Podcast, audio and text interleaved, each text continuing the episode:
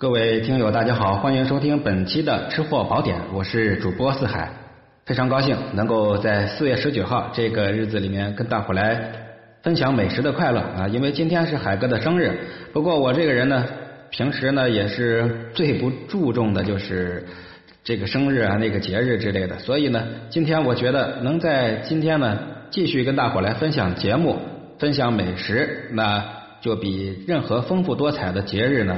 都更有意义，您说呢？呃，能把自己的兴趣和自己的爱好当做自己的唯一动力和精神支柱，这个就是最难得的。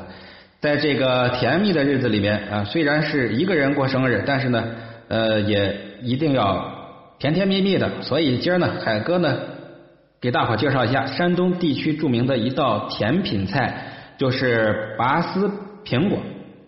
拔丝苹果呢？这个菜在山东是盛行的很早。我记得呢是在二零零一年的时候啊，我就在济宁、还有济南、还有微山湖，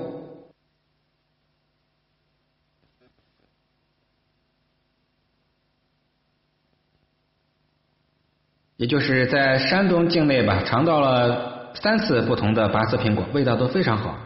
它的历来作为宴席菜的一个组成部分，在古代宴席上呢，本身上菜就有要先咸后甜这样一个先后顺序。后来呢，拔丝菜据说最早是就起源于山东地区，分别有五种不同的分类，叫做拔丝、玻璃、蜜汁、蜜蜡以及。高丝啊，这几种分别，其中的拔丝菜最早起源于山东地区的是它的拔丝的一个工艺，也就是山东济南传统甜菜的烹调方法。根据清朝初期的山东著名文学家啊，大家都知道蒲松龄是写《聊斋》的那位大作家啊，当时呢是这样形容拔丝菜：而今北地兴。李果无物不可用糖粘，这说明山东呢在明末清初的时候就已经有拔丝的这个烹调方法了。但是呢，当时还不太普遍，一直到了清朝末年、民国初年的时候，这拔丝苹果呢就逐渐闻名，并且呢盛行开来。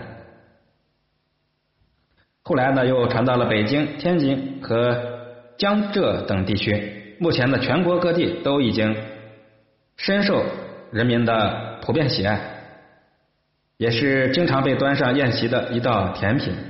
但是很多人在家里面做的时候呢，是没有掌握要领。这个糖呢，容易扒锅，而且出来的这个又容易粘牙。成品呢是没有达到那种拔丝细长、那种很细很细的长丝那种色泽金黄的感觉。于是呢，就有朋友给海哥留言。那其实很早之前，海哥就想跟大伙来分享这道菜，尤其是过年的时候。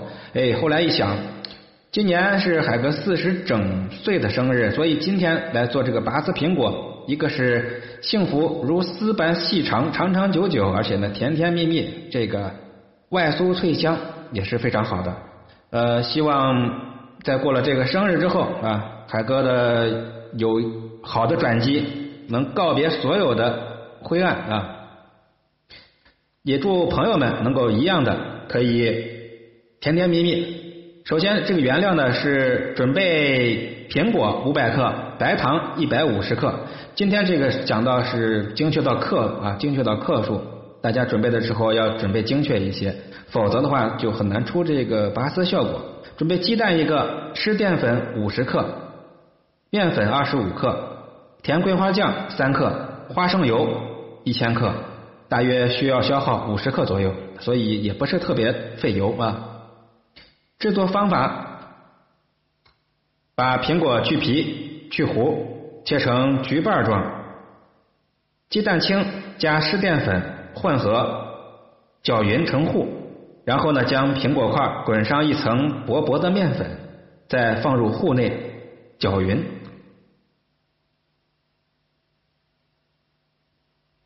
炒锅，放置在旺火之上，倒入花生油，等油烧到七成热，再把苹果块呢一块一块的放入。注意啊，不要同时放入，是一块一块的放入。炸至呈金黄色的时候捞出来，炒锅内留油十五克，用微火烧到五成热。记住，油五成热的时候放入白糖，用手勺搅炒。这个手法叫做搅炒，一边搅一边炒，不要慌，不要急，慢慢悠悠的边搅边炒，一直呢炒到金黄色起小泡的时候，迅速倒入已经炸好的苹果。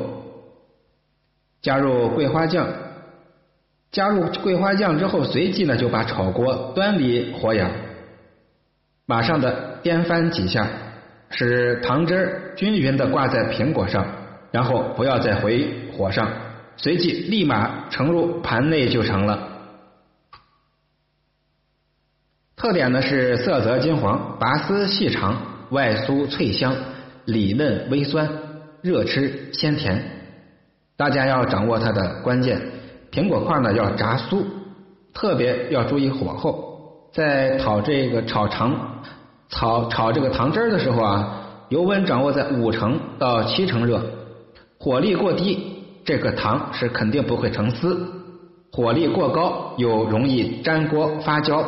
所以啊，所以呢，操作的时候动作要十分的敏捷。当糖汁儿搅炒成丝的时候，立即放入。炸好的苹果，连续的颠翻几下，使其沾上糖汁儿，就可出锅。好，在这里海哥跟大伙来把制作方法重复一下啊，方便大伙的一个熟悉。将苹果去核去皮，切成橘瓣状啊，橘子的瓣一样的形状。鸡蛋清加湿淀粉混合搅拌成糊，将苹果块呢滚上一层薄薄的面粉之后，再放入糊内搅匀。第二步呢，炒锅放到火上，倒入花生油，烧到七成热，把苹果块一块一块的放入，炸到呈金黄色的时候捞出。炒锅内呢留油十五克，用微火烧到五成热，放入白糖，用手勺搅炒，使其呈现金黄色起泡的时候，迅速倒入炸好的苹果，倒入桂花酱，随即呢把炒锅端离火眼，颠翻几下。使糖汁均匀的挂在苹果上，盛入盘内就可以。这道菜的特点呢是色泽金黄，拔丝细长，外酥内香，是里嫩微酸，热吃，而且呢一定要趁热吃，才能吃到真正的鲜甜口感。大伙呢在家里面都试制一下这个山东地区著名的甜菜吧。最后。还是那句话，祝各位家家户户都是甜甜蜜蜜、和和美美。咱们下期接着聊，拜拜了，各位。